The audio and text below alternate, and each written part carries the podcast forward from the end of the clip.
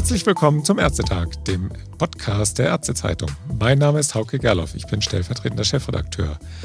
Ambulantisierung, die fünfte, heißt es heute in unserer losen Podcast-Serie zu Hybrid-DRG und zur Verordnung zu einer speziellen sektorengleichen Vergütung. Und am Telefon begrüße ich dazu wieder mal Robert Schneider. Robert Schneider ist Hauptgeschäftsführer des Spitzenverbands Fachärzte Deutschlands und kurz SPIFA. Und der SPIFA hat sich da ja sehr klar positioniert. Äh, also der richtige Gesprächspartner, während wir alle auf die Verordnung zu den Hybrid-DRG warten. Hallo nach Berlin, Herr Schneider. Hallo, Herr Gerloff.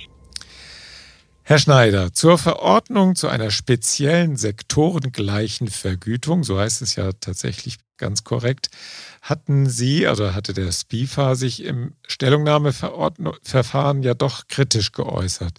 Zu wenige Leistungen, die darunter fallen, unklare Perspektiven für die weitere Ambulantisierung, Krankenhäuser bevorzugt, weil sie auch noch über EBM abrechnen könnten, inkludierte Sachkosten bei den Hybrid-DRG. Hat sich da seit Ende Oktober, da gab es ja die Stellungnahme von Ihnen, in diesem Verfahren da irgendwas getan? Hat das BMG BMG auf die Kritikpunkte reagiert? Haben Sie da Signale bekommen? Also im Kern, die Punkte haben Sie ja gerade schon rausgefischt, sage ich mal, aus unserer Stellungnahme. Ähm, sind wir da weiterhin auf dem gleichen Standpunkt. Ähm, wir stehen natürlich im Austausch äh, mit verschiedenen Akteuren, aber auch mit dem Bundesministerium für Gesundheit und tragen da unsere Argumente vor, warum wir glauben, dass ähm, mit der Ausgestaltung der Rechtsverordnung oder des Referentenentwurfs der Rechtsverordnung, wie sie heute auf dem Tisch liegt, man noch nicht den Wurf weit genug gewagt hat, ähm, um das Thema Ambulantisierung wirklich ähm, voranzubringen. Sie hatten es eingangs ja gesagt, ähm, Größe des Kataloges ist für uns natürlich immer ein großer Punkt, wo wir immer sagen, da ist noch mehr möglich, äh, wenn wir auf den internationalen Bereich schauen. Ähm, deswegen also ganz klare Aussage, ähm, nee, großartig getan hat sich da noch nichts an der Stelle. Mhm. Gibt es denn eigentlich einen Plan, wann die Verordnung dann verabschiedet wird? Und haben Sie schon eine Idee, in welcher Form das dann sein wird? Wird sich da noch was tun? In Kraft treten soll, Entschuldigung, in Kraft treten soll sie ja zum 1. Januar. Ich wollte gerade sagen, rechtstechnisch ist es relativ einfach. In Kraft treten zum 1. Januar 2024 ähm, durch Veröffentlichung des Bundesministeriums für Gesundheit.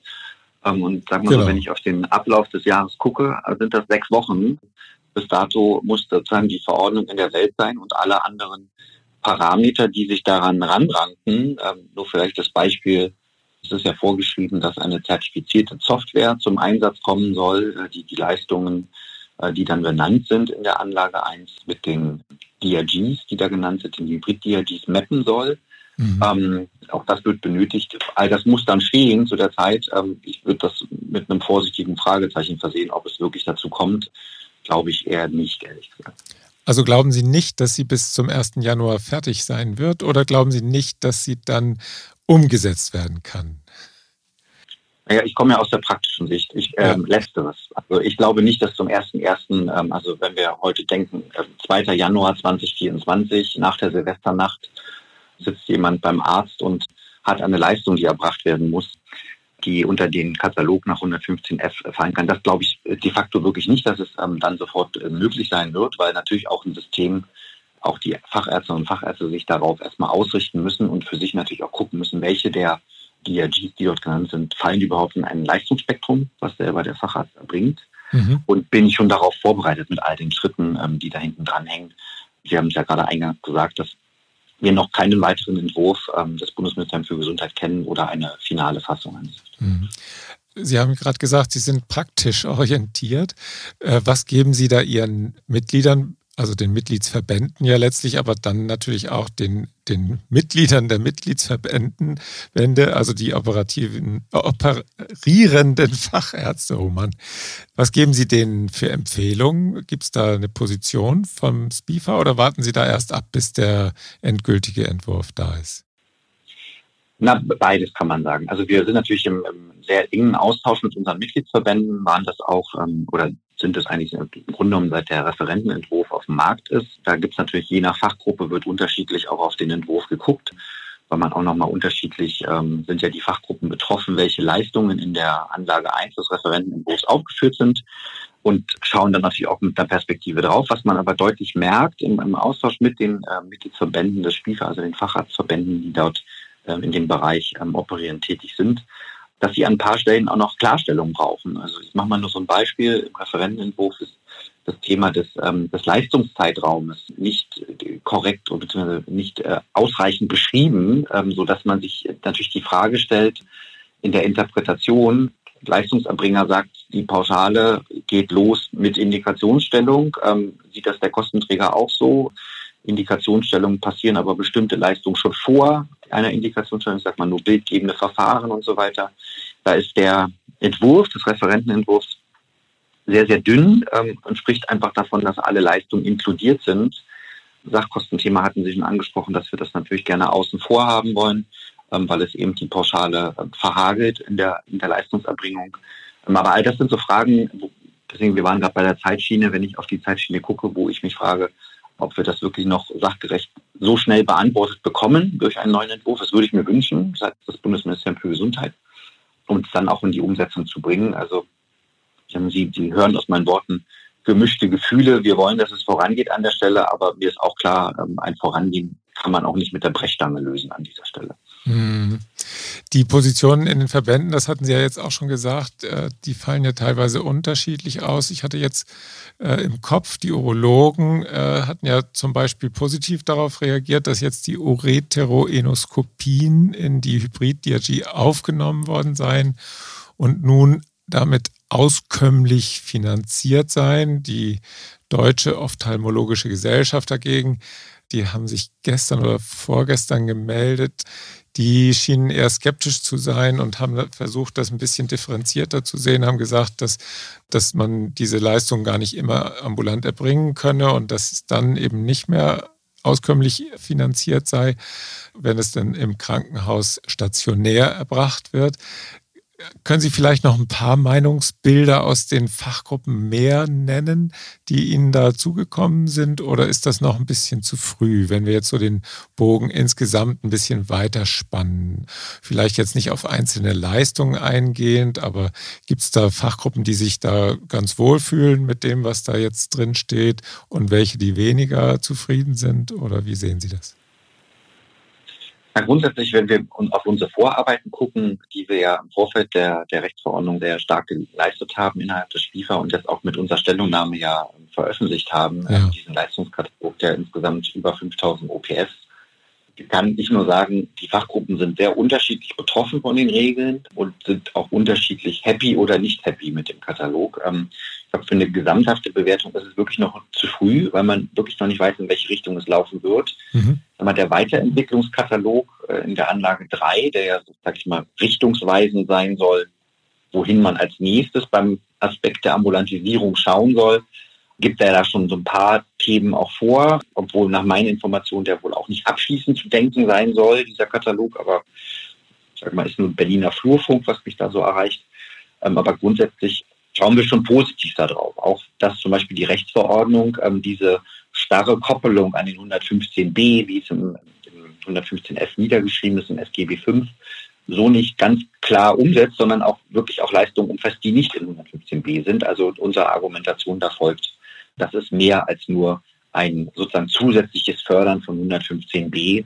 An der Stelle da vielleicht auch den Einschub, ähm, wogegen ich mich natürlich dann auch verwehre. Also 115f ist für mich nicht ein Instrument, wo es darum geht, 115b-Leistungen einfach nur besser zu bezahlen und, und eigentlich kein nichts an den Kautelen zu verändern, ähm, sondern ein wirkliches Förderinstrument auch für die Ambulantisierung. Und dazu stehen wir natürlich auch. Mhm. Sie haben ja jetzt gestern oder vorgestern also vor kurzem jedenfalls, hatten Sie ja auch Schützenhilfe ein bisschen bekommen von den Ländern. Die hatten ja auch kritisiert, dass es bei der Ambulantisierung zu langsam vorangeht. Fühlen Sie sich da mit den Ländern einig oder gibt es da unterschiedliche Ansatzpunkte für die Kritik? Ähm, Schwierige Frage, deutliche Antwort aber darauf. Das mag eine vermeintliche Schützenhilfe der Länder zu sein, aber der SPIFA hat schon sehr, sehr früh, noch bevor wir das Thema Gesetzgebung, Ambulantisierung oder auch Krankenhausreform angepackt, immer gesagt, Ambulantisierung muss vor einer Krankenhausreform gelöst werden und beantwortet werden. Ähm, das ist leider ausgeblieben und man hat ähm, sich politisch sehr bewusst dazu entschieden, beide Dinge miteinander zu verknüpfen. Und wir sind mhm. jetzt genau in dieser Gemengelage. Länder haben natürlich ein hohes Interesse daran, es ist etwas ganz Natürliches, ähm, eine Sicherstellung ihrer Krankenhaus, heutigen Krankenhausstandorte sicherzustellen. Wer also Ambulantisierung ausschließlich unter dem Deckmantel denkt, das tut dann ein Krankenhaus, beantwortet aus unserer Sicht für den Spiefer die Frage nicht ausreichend und nicht korrekt. Ähm, Ambulantisierung ist viel, viel mehr. Und wir haben ähm, beim Thema Ambulantisierung immer von gleich langen Spießen zwischen ambulanten Versorgungsbereich und stationären Versorgungsbereich gedacht. Deswegen Schützenhilfe ja, aber deutlich frage ich mich, ist das ein vergiftetes Geschenk und dient vielleicht auch einfach nur, vielleicht auch in dem Sprech ähm, unseres Bundesgesundheitsministers, wir werden den Ärztemangel durch Öffnung der Krankenhäuser für die ambulante Versorgung beheben. Da sind wir natürlich nicht dabei und ähm, können dann auf diese Schützenhilfe an der Stelle auch verzichten. Ah, ja, ich verstehe. Dann gehen wir nochmal auf die Kritik der Krankenkassen ein. Sie hatten das ja schon angedeutet. Wir hatten ja jetzt vor kurzem den Herrn Leber im Podcast vom äh, GKV Spitzenverband.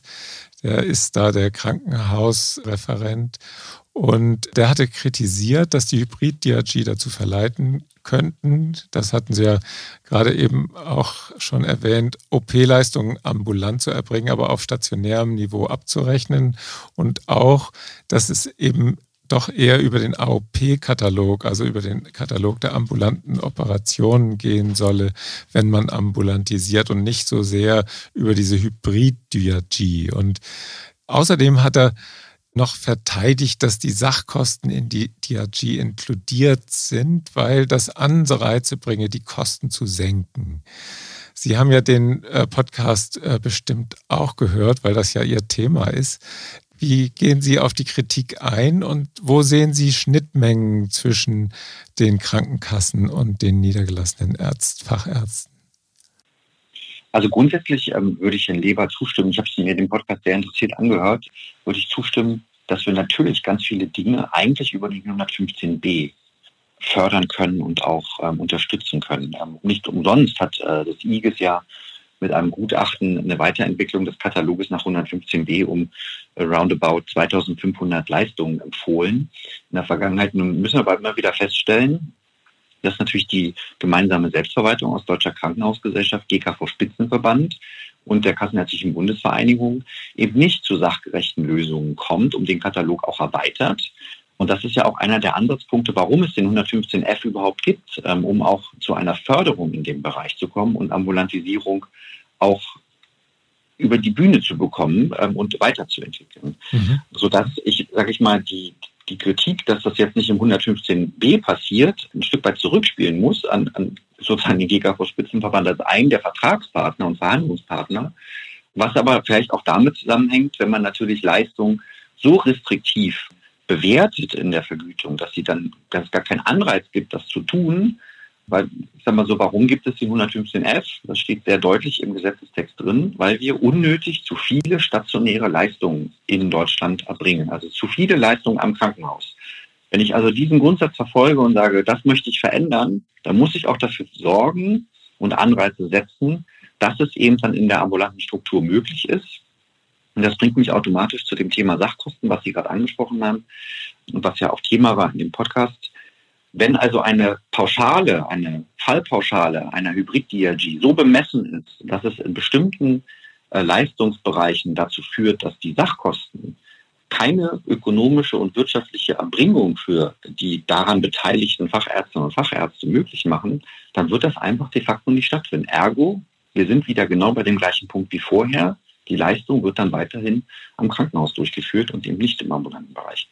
Ähm, also es ist so ein zwiespaltiges Thema. Der ein oder andere Vertreter sagt auch, ich finde das auskömmlich an der und der Leistung. Der andere sagt aber so, nee, in dem Bereich funktioniert das gar nicht. Also gerade wenn wir in dem Bereich der Orthopädie und Überchirurgie gucken, spielt natürlich das Sachkostenthema eine riesen, riesen Rolle, sodass wir da für eine klare Lösung sind. Bitte rausnehmen aus der Pauschale, ähm, sodass so eine Pauschale auch auskömmlich funktionieren kann für diejenigen, die diese Leistung erbringen und Sachkosten so, wie sie dann kosten, eben separat zu 100 Prozent vergüten, wie wir das auch in anderen Bereichen kennen weil das sonst einfach dazu führt, wenn sich Preise weiterentwickeln, äh, Preise auch durch Inflation und Co. eine Dynamik entwickeln, dadurch einfach die ärztliche Leistungserbringung innerhalb der Pauschale immer weiter beschnitten wird. Ähm, man kann da auch sprechen, äh, von budgetiert wird im Grunde genommen. Hm. Ist das, äh, sind die Kassen da zu, wollen die zu weit gehen bei den, bei den Honoraren für diese ambulant erbrachten Operationen? Das heißt, dass sie vielleicht zu spät äh, zufrieden sind mit einer eingesparten Geldmenge durch die Ambulantisierung und am Ende kriegen sie gar nichts? Ist das so ein bisschen das Thema? Ich meine, an und für sich schien ja der Herr Leber sehr daran interessiert zu sein, äh, Leistungen aus der, aus der stationären Versorgung mit Bett, wie er sich ausgedrückt hat, in die ambulante Versorgung, egal ob es jetzt am Krankenhaus dann passiert, äh, die Operation oder in einem ambulanten OP-Zentrum. Da war relativ leidenschaftslos, hatte ich das Gefühl. Aber wollen die die Honorare zu sehr drücken äh, und deswegen passiert da nichts? Na, ich würde auf diese Frage vielleicht, ich kann sie nicht zu hundertprozentig beantworten. Ich bin kein Vertreter der Krankenkassen an dieser Stelle und auch kann die Sichtweise da nicht, ähm, nicht jetzt wiedergeben. Ja, Sie sitzen ja auch nicht. Muss man aber sagen, ja. Ja, aber grundsätzlich muss man ja sagen, der Entwurf, so wie er heute dort liegt, ist ein Entwurf des Bundesministeriums für Gesundheit. Ist ja, ja. kein Entwurf der Krankenkassen oder der Ärztevertreter, sondern das Bundesministerium für Gesundheit.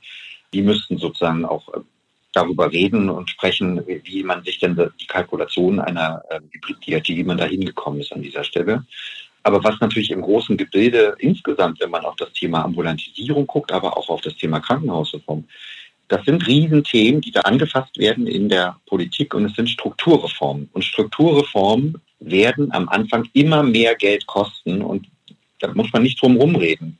Die Strukturreform macht man ja deshalb, damit sie in einer späteren Zukunft auch Wirkung entfalten, in einer späteren Zukunft eine Veränderung bewirken, ergo auch vielleicht Kosten einzusparen, sodass man, glaube ich, das heute sich hinzusetzen und einfach mit einem Rotstift äh, zu sagen, ist das so wie in der Vergangenheit, ähm, und kann man das sofort schreiben, äh, der, der falsche Weg ist. Sondern Strukturreformen werden Geld kosten, müssen wir nicht drum rumreden und da sollten wir bereit sein, auch Geld in die Hand zu nehmen und äh, nicht immer nur sozusagen gucken, was haben wir im Deckel, ähm, auch wenn ich natürlich die Sichtweise eines Kranken Krankenkassenvertreters da an der Stelle verstehe. Das ist eher ein Fingerzeit in Richtung äh, Politik an dieser Stelle. Hm. Wenn wir jetzt die verschiedenen Initiativen zu einer verstärkten Ambulantisierung anschauen, äh, da werden ja wirklich die Karten an der Schnittstelle ambulant stationär letztlich neu gemischt. Nun hatte der Herr Dr. Heinrich, also der SPIFA-Vorsitzende, vor kurzem gefordert und da sind Sie ja auch äh, als SPIFA drauf mit eingestiegen. Auf welches Echo stößt da Ihre Forderung nach dem Vertragsarzt im oder am Krankenhaus als sektorverbindendes Element? Das war ja so ein bisschen äh, eigentlich eine wie ich fand, sehr interessante Forderung, die da gekommen war. Also die, die Forderung, den Vertragssatz ähm, in der stationären Versorgung äh, zu ermöglichen, Klammer auf, man könnte auch sagen, den Belegarzt ähm, sozusagen äh, wieder mit neuem Leben auch zu erfüllen, das wird sehr positiv aufgenommen, ähm, weil die Idee dahinter eigentlich davon lebt, wir haben eine begrenzte Ressource an Ärztinnen und Ärzten und diese sollen Menschen behandeln Deutschland. Ähm, jetzt sind wir dabei, eine Krankenhausstrukturreform vorzubereiten, beziehungsweise die Politik ist das, ist dabei, das vorzubereiten und muss sich natürlich die Fragen stellen, habe ich die Ressourcen auf allen Ebenen, äh, jetzt haben wir keine Level mehr, aber eine Einteilung nach Leistungsgruppen und so weiter und so fort, um diese medizinischen Fälle abzuarbeiten. Und überall da, wo eben da vielleicht ein Fragezeichen rangesetzt werden muss, da wünschen wir uns ein Kooperationsgebot, welches gesetzlich geregelt ist und das generell ermöglicht und nicht immer diese kleinen Mini-Lösungen, die dann im Grunde genommen keine große Wirkung entfalten. Und deshalb ist unser Vorschlag da sehr, sehr einfach zu sagen, Krankenhausbehandlung kann auch in Kooperation mit dem niedergelassenen Bereich ähm, stattfinden, wenn es den Umfang von 13 Stunden nicht überschreitet, ähm, sozusagen so ein Kooperationsgebot ins Gesetz aufzunehmen und ähm, und auch nochmal die Feststellung daran heftet bei diesem Kooperationsverbot, dass es eine vertragsärztliche Tätigkeit ist, sodass dieser ganze juristische Wust um Honorarvereinbarung, Teilanstellung etc. pp., was es nicht alles für Modelle gibt, ein Stück weit aufzulösen und da auch auch dem stationären Bereich Freiheit zu geben in der Kooperation, in der Zusammenarbeit mit der ambulanten Versorgungsebene und den Fachärzten und Fachärzten dort. Mhm. Dann machen wir zum Schluss nochmal einen Blick in die Zukunft, in die nähere Zukunft. Denn in der Verordnung steht ja, nein, das war äh, eine Gesetzesänderung. Da wurde ja bestimmt, dass die nächste Änderung schon zum 31. März beschlossen werden soll. Die nächste Änderung des Hybrid-DRG-Katalogs. Äh, nun haben wir ja den ersten noch gar nicht in Wirkung. Wenn Sie jetzt diese Perspektiven äh, für die Ambulantisierung betrachten, wenn, wenn die nächste Stufe mit weiteren Leistungen dann eben im März beschlossen wird, werden die Karten dann am Ende vielleicht doch gar nicht so sehr gemischt und alles bleibt beim Alten, weil es weiterhin zu wenige Leistungen sind oder weil die Honorierung vielleicht nicht stimmt? Oder sitzen Ihre ambulanten Apparateure in den vertragsärztlichen OP-Zentren in den Startlöchern, um dann parat zu sein, wenn immer mehr Leistungen ohne Bett erbracht werden können? Wie sehen Sie das? Also wenn ich in die nähere Zukunft ähm, da schaue, an der Schnittstelle ambulant stationär und beim Thema Ambulantisierung sind es für mich eigentlich klare fünf fünf Punkte, die wir, ähm, die wir anpacken müssen, um den Bereich weiter zu unterstützen. Sie haben es angesprochen, zum 1.4.2024 soll sozusagen schon eine Weiterentwicklung passieren. Wie genau die passieren soll, ist äh, allerdings nicht äh, klar definiert im Gesetz, weil natürlich das Gesetz nur Dinge vorschreibt und dann der Rest in der Rechtsverordnung ähm, passiert. Mhm. Für uns ist aber ganz wichtig, dieser Startkatalog, der jetzt da beim 115f geschaffen wurde, muss weiterentwickelt werden und muss auch verbindlich weiterentwickelt werden. Dafür sprechen wir ähm, uns sehr, sehr deutlich aus. Zweiter Punkt ist der Punkt, den ich gerade schon angesprochen habe, das Thema Sachkosten. Wir brauchen eine klare Lösung, wie wir mit den Sachkosten umgehen und die kann nicht bedeuten, Sachkosten sind Bestandteil ähm, einer Pauschale, weil es in dem einen Bereich funktioniert, aber in dem anderen Bereich ambulante Leistungserbringung ähm, ähm eigentlich verwehrt. Dritter und vierter Punkt, es sind eher so Strukturmerkmale, die ich da sehe. Warum gönnen wir uns nicht eigentlich sowas wie so ein Thema, wir loben eine Strukturpauschale aus, um zu sagen, in so einer Anschubzeit auch ähm, ambulante Strukturen damit auf den Weg zu nehmen und voranzubringen, dass sie auch bereitwillig sagen, ja, ich mache das jetzt und wir verlagern dadurch dann auch effektiv Leistungen aus dem Krankenhaus in die ambulante Versorgung.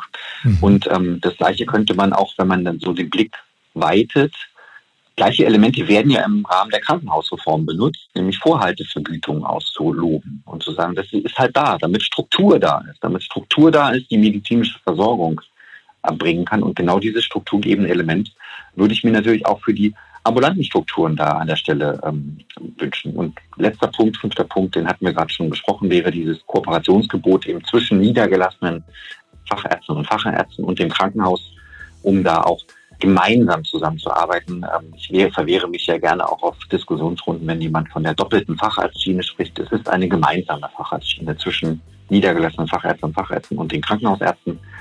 Und das kann man mit einem Kooperationsgebot sehr, sehr gut fördern, ähm, sofern man das möchte.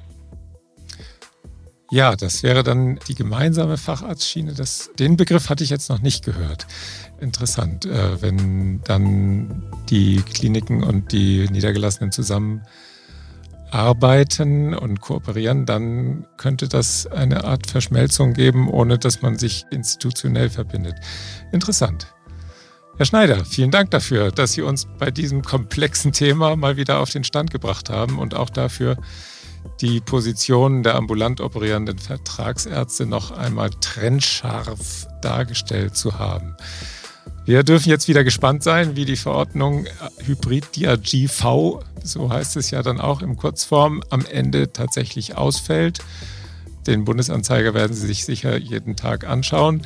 Und dann gibt es bestimmt wieder Gesprächsbedarf. Ebenso mit Ihnen wie mit den einzelnen Fachverbänden natürlich auch. Bis dahin, alles Gute. Vielen Dank, Herr Keller.